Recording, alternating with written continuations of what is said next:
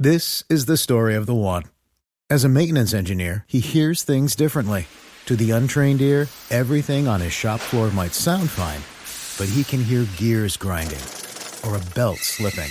So he steps in to fix the problem at hand before it gets out of hand. And he knows Granger's got the right product he needs to get the job done, which is music to his ears. Call, clickgranger.com, or just stop by. Granger, for the ones who get it done. Eh, a ver, Juan Pablo, eh, en este momento eh, está confirmado entre 950 mil euros y 1.150.000 mil euros deberá pagar el Deportivo Cali a Mateo Casierra, correspondiente al 8% por concepto de porcentaje según el estatuto del jugador y a su familia por el 15%, porcentaje que se guardó su padre para la siguiente venta y esta se hizo por 5 millones de euros al Ajax de Holanda.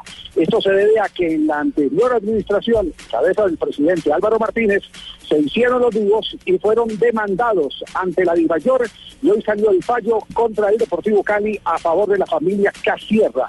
Esta es la última información entre 3 mil, eh, entre 3 millones 650 mil eh, euros y 4 millones, eh, perdón, entre 3.650 millones de pesos y 4 mil millones de pesos es el alcance de este fallo que se acaba de, proferir.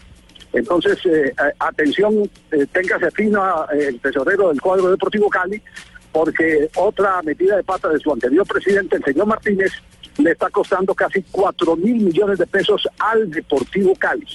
Información de último momento.